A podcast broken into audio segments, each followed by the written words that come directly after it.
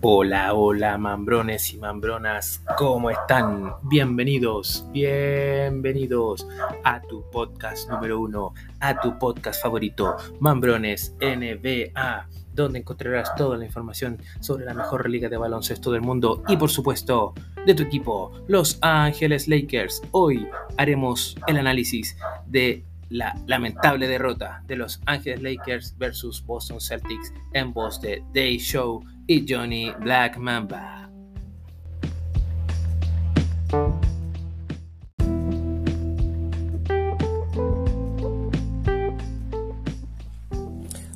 Hola amigos mambrones, mambroneros. Day Show por acá y les quiero comentar lo que se acaba de vivir con respecto al partido de Boston Celtics versus Los Ángeles Lakers en Los Ángeles. Segundo partido en la carretera de los Boston en Los Ángeles, porque anoche habían perdido contra los Clippers por 15 puntos y hoy día enfrentaban a Los Ángeles Lakers que venían un poquito más descansados, pero también venían de la carretera. Resultado final 122 para Boston, 118 para Lakers en overtime. Para aquellos que no vieron el partido, les debo comentar un par de cosas. Primero, es que este partido fue y es muy doloroso para nosotros, los hinchas de Los Ángeles Lakers, porque volvió a pasar lo mismo que con los 76ers. Perdíamos por 20 puntos, los Lakers remontan, ganaban por 12 puntos en el último cuarto. Hubo una remontada de Boston, lo empatan, lo mandan a overtime y en el overtime nos quedamos cortos. Muchos errores para analizar muchos temas para conversar. Este, este tipo de partidos nos demuestran muchas cosas de en qué situación está el equipo y cómo es que se están resolviendo los problemas que nos proponen los equipos rivales. Hay que considerar, Boston es el mejor equipo de la liga, tiene 22 triunfos al día de hoy, 7 derrotas y está por sobre Milwaukee Bucks que tiene 20 triunfos y 7 derrotas que hoy día le ganaron a los Golden State de visita. Y el resto de los equipos bordean los 18 y 16 triunfos y ahí ya le está sacando 4 triunfos al resto. Los Lakers por lo contrario siguen teniendo un récord negativo. Tenemos 11 triunfos, 16 derrotas. Se sigue mostrando una mejoría, pero nos estamos quedando cortos y los Lakers están hoy día en la posición 12 de la conferencia oeste y nos estamos quedando fuera del play-in. A 27 partidos jugados de 82. Queda mucho todavía. Lo primero que quiero conversar es respecto a las estadísticas eh, del equipo en general. Primero quiero mencionar de que los Lakers ganaron el, el field goal que se le llama o el porcentaje de goleo con un 47% versus 44% de los Celtics. Esto ha terminado el partido. Fue variando mucho en, durante el partido. El tema de los triples, nos quedamos muy mal. Boston Celtics lo ganó con un 39,6%, casi un 40%, que es lo normal en una liga. En la liga, perdón. Y eh, los Lakers tienen 27,6%. Eso es muy bajo bajar del 30% ya es malísimo. Tiros libres, 68% para Boston, 73% para Lakers.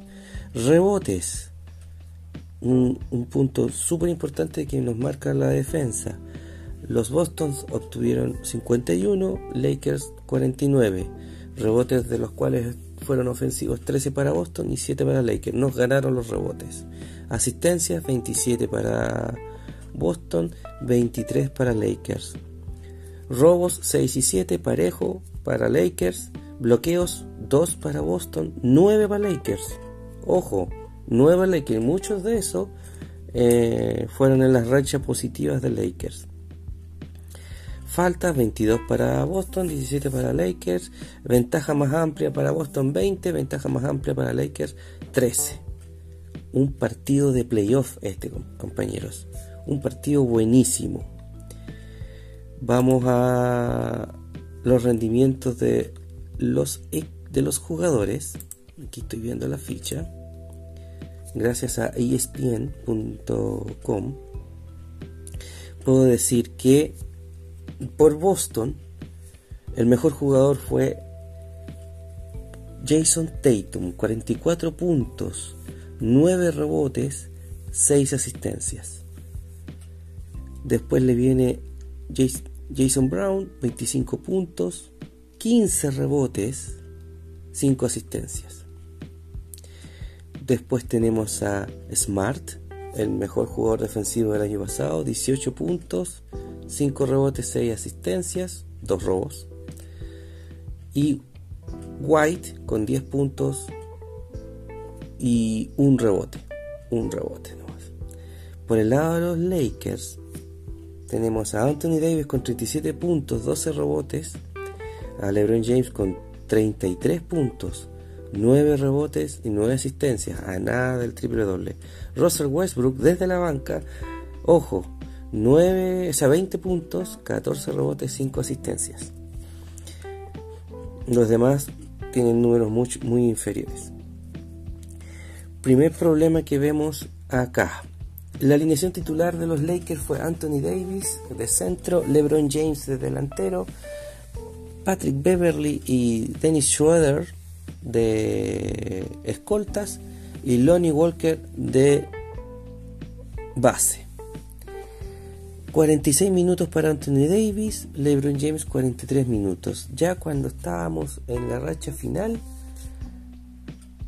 no, no optó por los tres jugadores, por los cinco jugadores que eran titulares, sino que optó por otros jugadores. Si bien mantuvo a Davis y a James casi todo el partido, 46-43 minutos, Beverly, Schroeder y Walker bordearon los 20 minutos de 48. En cambio, Thomas Brown, Russell Westbrook y, Austin Reeves eh, bordearon los 35 y 30 minutos desde la banca. Y además ellos estuvieron en el clutch.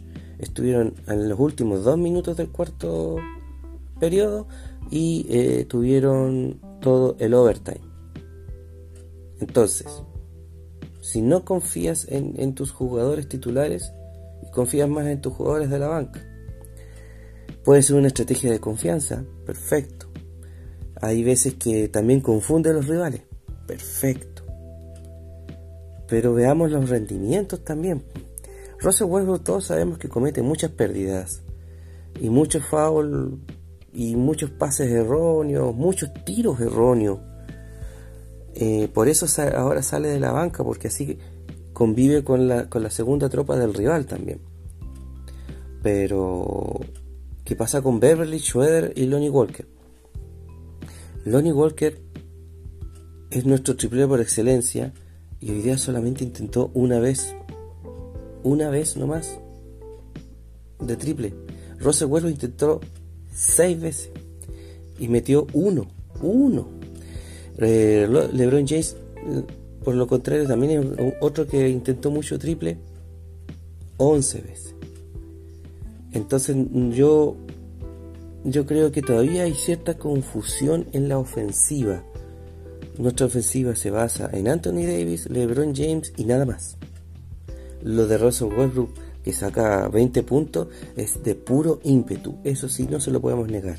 Tiene mucho ímpetu, mucho coraje, tanto en la defensa como en, la ofensiva. Y por eso al final logra esos 20 puntos, pero son jugadas individuales, no son jugadas de, trabajo de trabajo en equipo. Los puntos de Anthony Davis, la mayoría son trabajo en equipo. Mueven la pelota, la rotan y ¡pum! para adentro.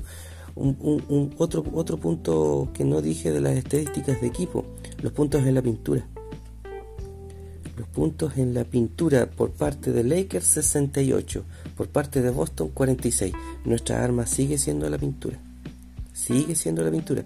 Entonces, eh, no entiendo por qué todavía estamos buscando tiradores donde no lo están, donde no tenemos tiradores. Intentamos 29 tiros de triple y solo 8 entraron. En cambio, los Boston Celtics le entraron 19, ya, ok, entraron 48 pero saben que le van a entrar 20 tiros por, noche. A nosotros no nos entran ni 10. Ya voy a retomar el punto de los triples. Los Boston Celtics iniciaron el primer cuarto ganándolo 37 a 24 y el segundo 28 a 26. Nos estaban sacando del partido, nos sacaron 20 puntos en, un, en una mitad. La defensa anduvo pésimo y la delantera fue más o menos bloqueada.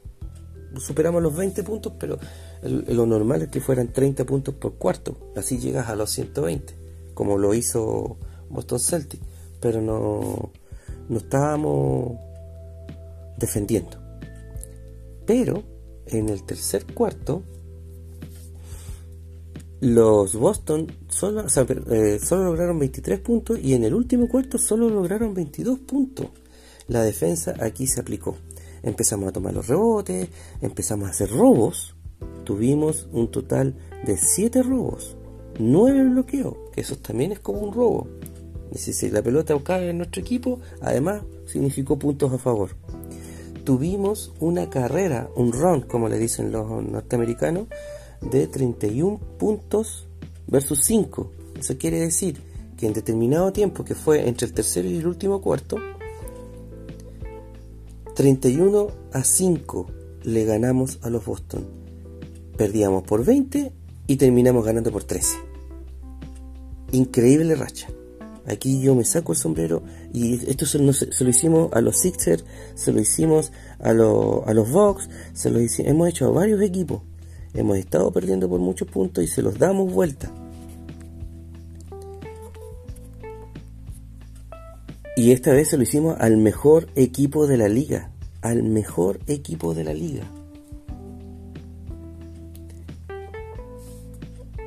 Ahora quiero hablar de qué fue lo que pasó después de esta raya positiva, después de este run. Resulta que estábamos frente al mejor equipo de la liga y obviamente tenía que venir una respuesta. Y empezaron a descontar, a descontar, metieron un poquito más de defensa. Los Lakers también se notan un poco cansados, pero aquí aparece la estrella del equipo rival.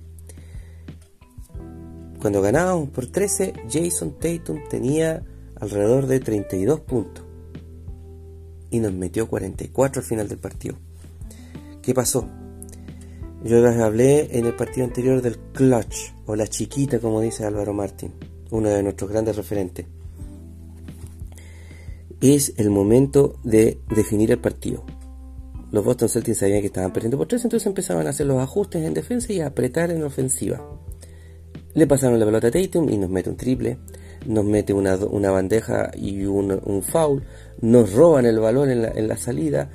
Eh, como les dije, en el clutch, Ham, nuestro entrenador, nos mete tres jugadores de la banca: Austin Reeves, Russell Westbrook y eh, Brown. O sea, perdón. Ya me digo, Troy Brown Jr. Y empiezan a perder las pelotas. Ellos tres. Y se empiezan a acercar.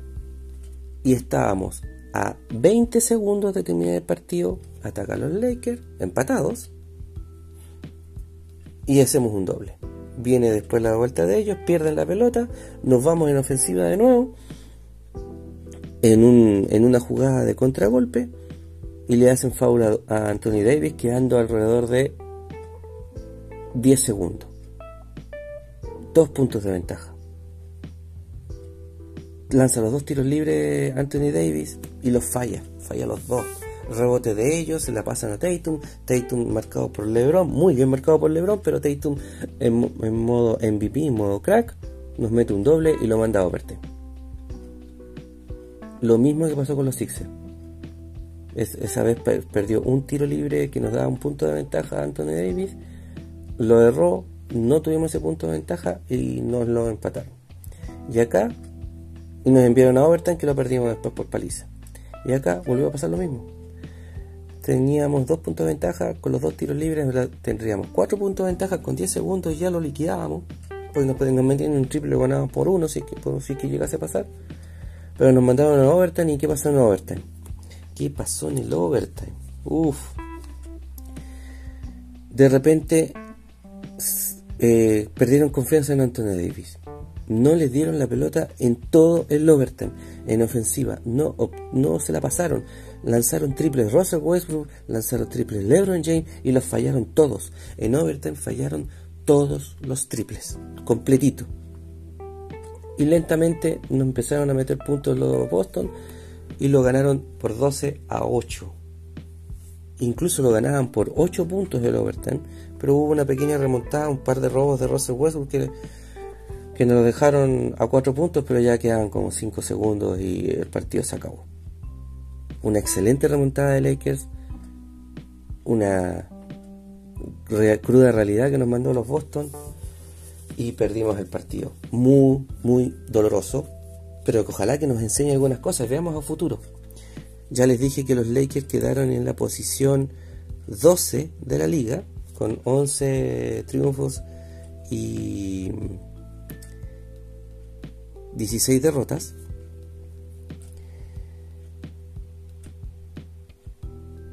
Quiero comenzar, conversarles sobre que de los 27 partidos jugados, hemos jugado contra en 13 ocasiones contra equipos que están en la tabla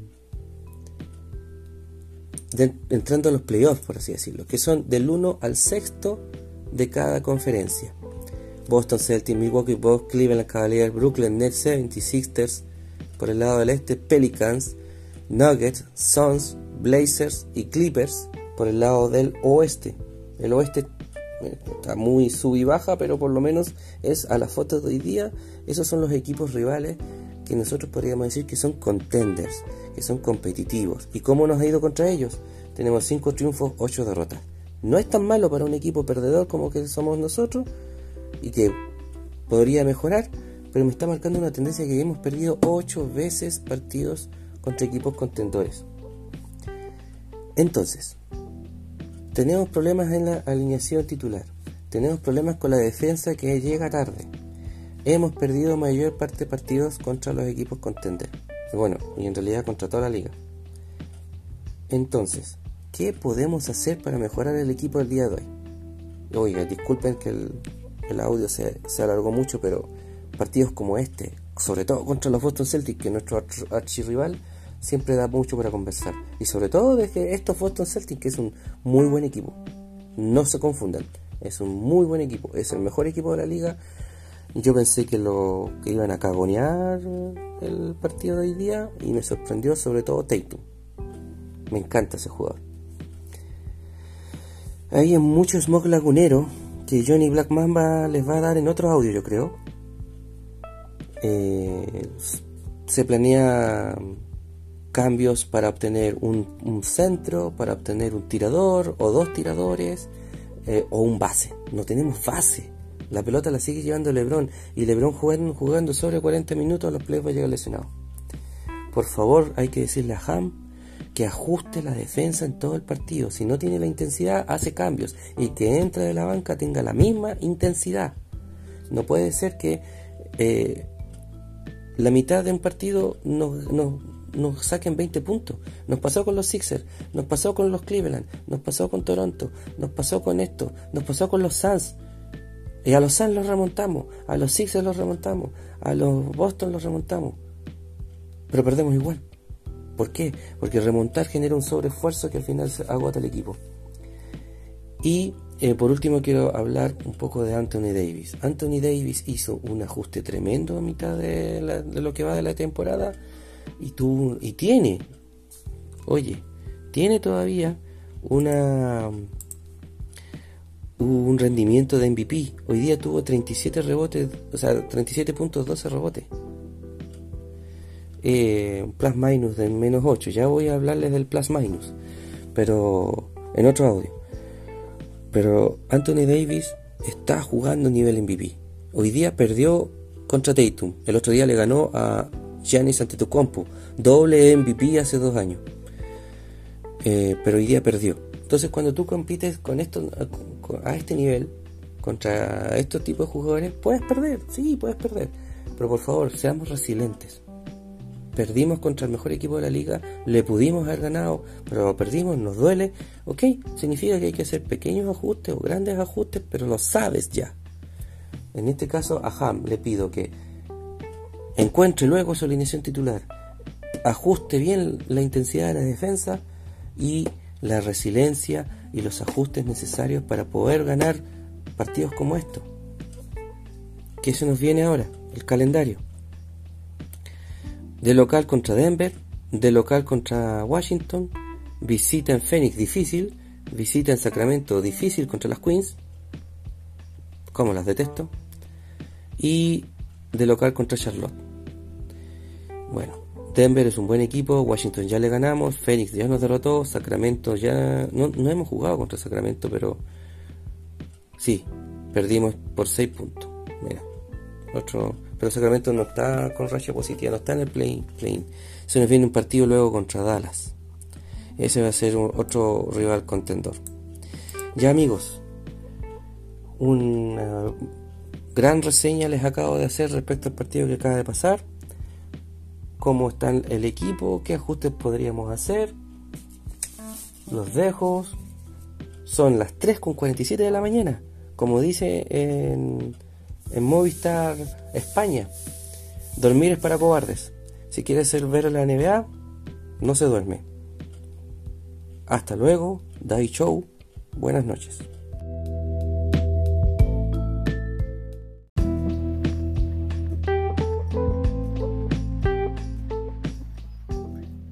Muchas gracias, amigo Dai Show, por mostrarnos un poco de la estadística de este partido, por mencionarnos eh, cuáles fueron las falencias del equipo de hoy día, cómo lamentablemente votamos otro partido que podríamos haberlo ganado. Y a lo mejor no tanto por la distancia que sacamos, sino que por jugadas claves en momentos claves. Nuevamente fallamos en el clutch, en los minutos finales, donde el partido llegaba más o menos igualado. El resultado final, como ya lo habías comentado, 118 a 122 a favor de los Boston Celtics. Lamentablemente Los Ángeles Lakers de los últimos 10 partidos que quedan del año ya pierde el primero y queda con un récord negativo de 11 victorias y 16 derrotas. Por otro lado, los Boston se siguen afirmando en la primera posición de la liga y en la primera posición de la conferencia este, con 22 triunfos y 7 derrotas solamente. Hoy fue un partido de esos que uno le gustaría ver todas las noches. Fue un partido de playoff, según mi punto de vista.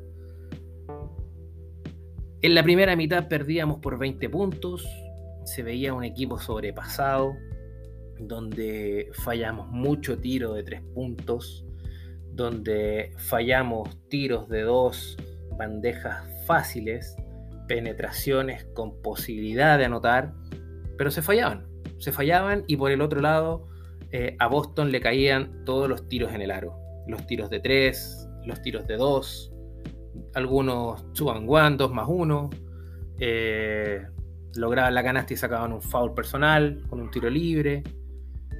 Y lamentablemente en la primera mitad a Lakers no le salía nada, eh, por impericia de sus jugadores o por forzar los tiros y por el otro lado Boston le salió todo. 20 puntos de diferencia en la primera mitad. Pero entramos en el tercer cuarto donde los Ángeles Lakers eh, levantan su juego, meten harta defensa, mejora la ofensiva y entre el tercer cuarto y el cuarto cuarto, los Ángeles Lakers tienen una corrida de 31 a 5 o sea, hubieron minutos donde se ganaba de 31 a 5, teniendo un marcador favorable global de 13 puntos. ¿Qué pasó? Hubieron pérdidas de balones eh, tontas. Russell Westbrook lamentablemente dio la mano para que empezara la pequeña remontada de vuelta de los Boston.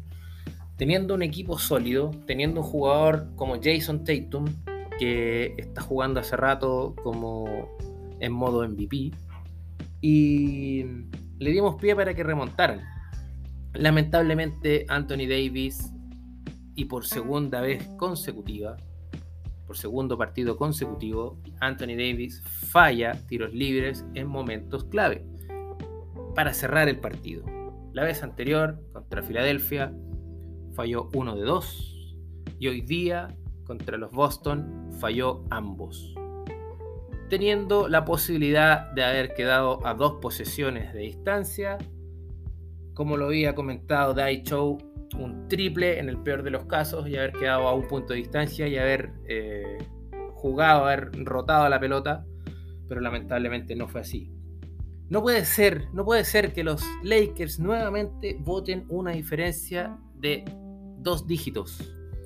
No puede ser que hayamos tenido una corrida, un run de 31 a 5 y lo hayamos votado a la basura.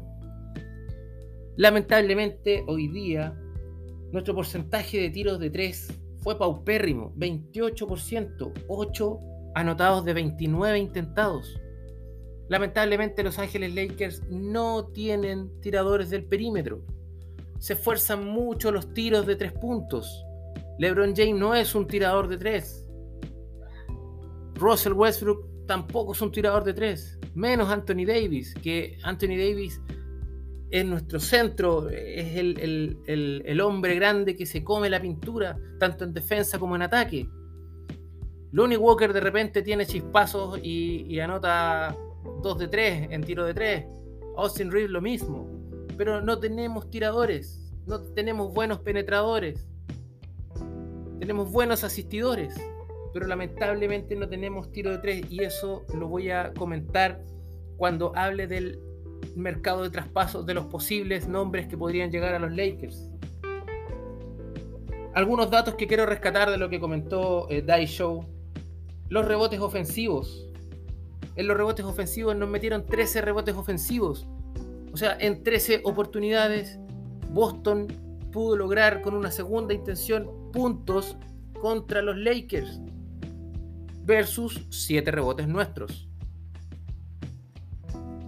Pero tenemos un punto a favor, los puntos en la pintura, y ahí es donde se hace importante el trabajo de nuestro hombre grande, de Anthony Davis. Lakers tuvo 68 puntos en la pintura, mientras que Boston solo 46. Por lo tanto, Lakers dominó la pintura, dominó el área de tiro libre. Pero no basta, no basta, porque el veneno que eligen para matar a Lakers los rivales ya es conocido déjenlos tirar de tres.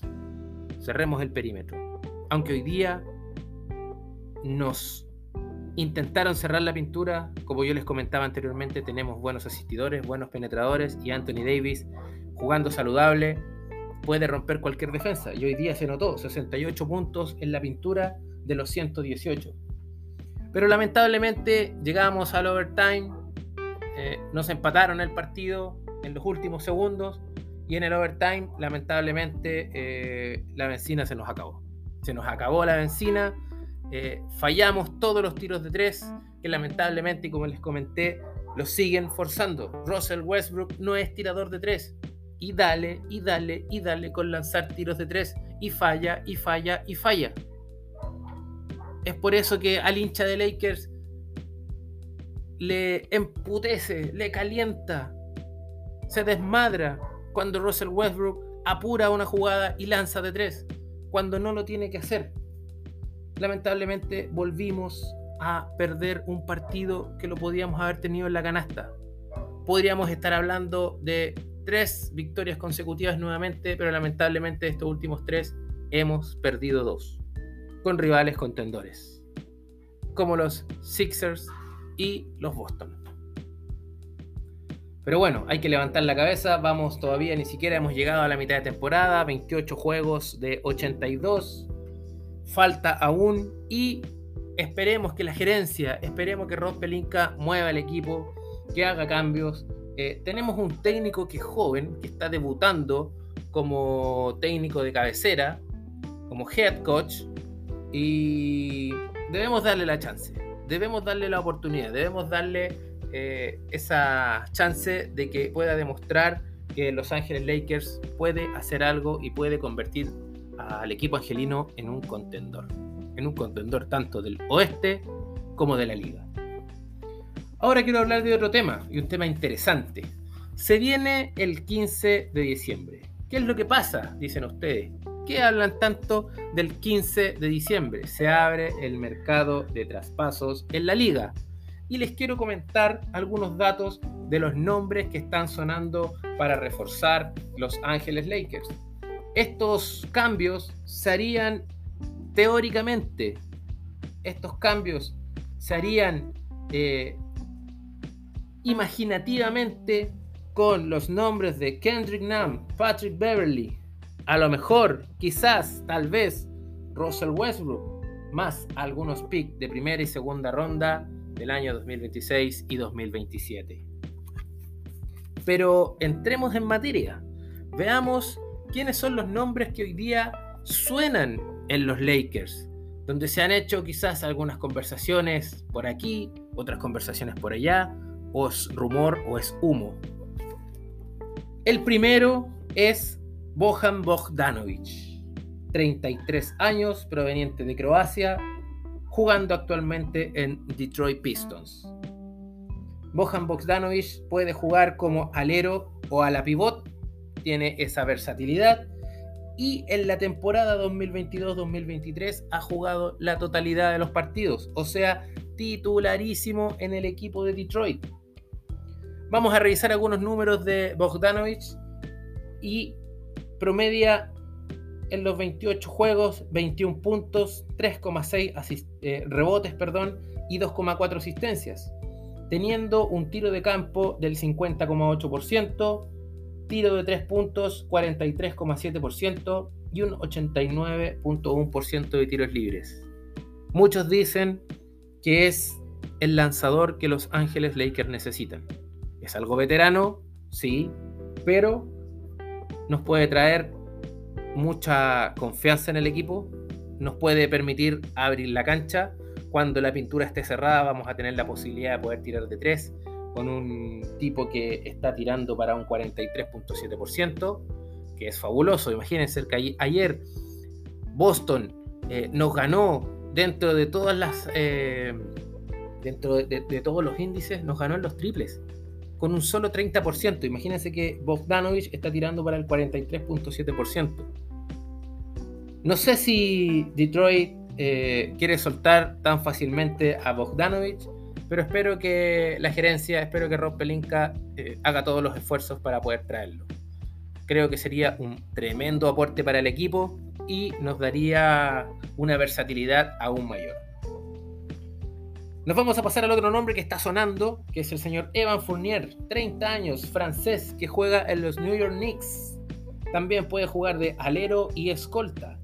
Lamentablemente Fournier, de los últimos 10 partidos jugados de los New York Knicks, ha jugado solo uno y no está considerado en la rotación por el entrenador de los New York. Ha estado más fuera que dentro. Pero revisemos eh, cuáles han sido sus estadísticas en la temporada 2022-2023. De 28 partidos jugados, solo ha jugado 13, eh, anotando un promedio de 6,9 puntos, 2.1 rebotes y 1.7 asistencias, tirando de campo para un 34.4%, para tiros de 3 de un 33,3% y tiros libres 81.8%. Si bien es cierto, está sobre el 30% de tiro de 3, que es lo que hoy día necesitamos un tirador, veámoslo desde esa perspectiva, eh, ha estado jugando poco. Ha, tenido poco ritmo en la liga este señor, este francés, Evan Fournier, 30 eh, años, es un poquito más joven que Bogdanovich. Eh, quizás nos podría aportar, para mi caso no es un, nombre que me, me guste mucho. Nos vamos a quedar en New York y vamos a hablar de Cameron Redditch. 23 años, oriundo de Estados Unidos, juegan los New York Knicks, como les había comentado. Puede jugar de alero y a la pivot. Y de los últimos 10 partidos solo ha jugado 4. Es otro de los jugadores que no está considerado en la rotación del equipo de los New York Knicks. Ha jugado un poco más de partidos durante la temporada, ha jugado 20, con un promedio de 8.4 puntos, 1.6 rebotes y una asistencia de promedio. está tirando para el 44.9% de tiro de campo, 30.4% para el tiro de 3 y un 87.9% para tiros libres. Es un muchacho joven, 23 años. Puede que este, este señor eh, le aporte eh, a Los Ángeles Lakers para rearmar este equipo que tenemos. Eh, pero lamentablemente, al igual que Van Fournier, no está siendo considerado, por lo tanto tiene poca rotación en el equipo. No está teniendo, está pasando más sentado, ¿cierto? y eh, ese ritmo que, requieren los jugadores a veces cuando los técnicos se lo quitan es totalmente perjudicial para ellos. Y aquí vamos a entrar a dos nombres que a mí me gustan mucho. A dos nombres que estaban sonando desde ya hace un tiempo. De hecho, habían eh, fotos del señor Pelinka viajando a Indianápolis para quizás ver alguna posibilidad de traspasar a estos dos muchachos. Y estamos hablando de Body Hill y Miles Turner. Body Hill, 29 años, proveniente de Bahamas, jugando en los Indiana Pacers, puede jugar de alero y escolta, y en esta temporada 2022-2023 ha jugado los 28 partidos, teniendo un promedio de puntuación del 17.7 puntos, promediando 4.8 rebotes y 2.6 asistencias, tirando de campo para un 43.8%, para el tiro de 3 de un 38.4% y en tiro libre está tirando de un 85.1%. En lo particular es un jugador que a mí me gusta mucho. Eh, a Indiana le ha dado harta versatilidad. Él y Turner son muy buenos tiradores de tres puntos y em, en defensa también lo hacen muy bien. Está promediando casi cinco rebotes por partido. Eh, por lo tanto, es un jugador que a mí me agrada mucho y me encantaría verlo en los Lakers. Y el otro muchacho es Miles Turner, pivote, grandote, 26 años, jugando en Indiana Pacers, proveniente de Estados Unidos. Ha jugado 22 de los 28 partidos hasta ahora, promediando 17.5 puntos, 8 rebotes y 1.4 asistencias. Este es un, grandote, un palote que aporta harta defensa, pero también aporta harto tiro de 3 puntos. Está promediando un, está tirando para un 42.4% del perímetro. 42.4%. Casi la mitad de los tiros que está lanzando de 3 puntos lo está anotando. 54.7% para el tiro de campo y un 80.4% del tiro libre. Estos dos últimos nombres a mí me agradan mucho para poder reforzar a Los Ángeles Lakers. Vamos a ver cómo están las negociaciones. Y hace unos minutos atrás, hace un par de minutos atrás, se está hablando de que Lakers llamó hacia la capital, hacia Washington. ¿Para qué? Para ver la posibilidad de traspasar y retornar al equipo al señor Kyle Kuzma, 27 años, jugando actualmente en los Washington Wizards, alero. Él eh, ya jugó con LeBron, se llevan muy bien, sería para mi caso también un buen aporte. Está haciendo buenos números en Washington, de hecho está promediando 21.3 puntos, 7.7 rebotes y 3.6 asistencias. En Washington hoy día la está rompiendo Está tirando de campo para un 47.8%, 45.8%, perdón. Está tirando para un tiro de 3 de 37.3% y un tiro libre de 71.4%. Otro nombre que también me agradaría mucho poder tenerlo de vuelta en casa al señor Kyle Kuzma. Sigue siendo un muchacho joven, de alta velocidad, muy versátil y está teniendo rotación en el equipo eh, ha jugado 27 de los 28 partidos promedio que están teniendo hoy día los equipos de la liga. Y hay otro jugador que viene sonando desde el inicio de temporada, que es el partner, uno de los partners de LeBron James, que jugaron juntos en Cleveland. Y estoy hablando del señor Kyrie Irving. Kyrie Irving durante la próxima temporada será agente libre y es un secreto a voces que quiere ir a Lakers que le agrada mucho la idea de ir a Lakers. No lo sabemos, ustedes saben que Kyrie Irving estuvo hace un tiempo suspendido por la liga por algunos dichos eh, que no tienen que ver con el deporte, tienen más que ver con temas religiosos, de creencias, etc. Y pensemos que LeBron lo puede encarrilar a solamente que se dedique a lo que mejor sabe hacer, que es el baloncesto. Me encantaría ver a Kyrie Irving en los Lakers, le aportaría magia al equipo. Creo que con LeBron sería una dupla explosiva sumándole Anthony Davis. Y, pero soñar es gratis, soñar no cuesta nada. Así es que les dejo esta información, mambroneros, eh, angelinos, Lakers de corazón, para que la estudien, para que la analicen y esperamos poder hacer un análisis de una victoria frente a los Denver Nuggets de local Jugamos contra el dos veces MVP Jokic, el Joker, que ustedes saben que es un jugador muy defensivo, uno de los mejores jugadores defensivos de la liga. Pero creo que podemos lograrlo, creo que podemos mejorar y esperemos terminar el año con un porcentaje de rendimiento del punto 500%. Esperamos estar eh, a la altura, esperamos poder ver la clasificación a los playoffs más cercano en el horizonte. Y nada amigos, esta ha sido la voz de Johnny Black Mamba, JBM, quien se despide. Los dejamos invitados a seguirnos en nuestras redes sociales, amigos mambroneros y mambroneras. Y nos vemos en un próximo capítulo. ¡Chao!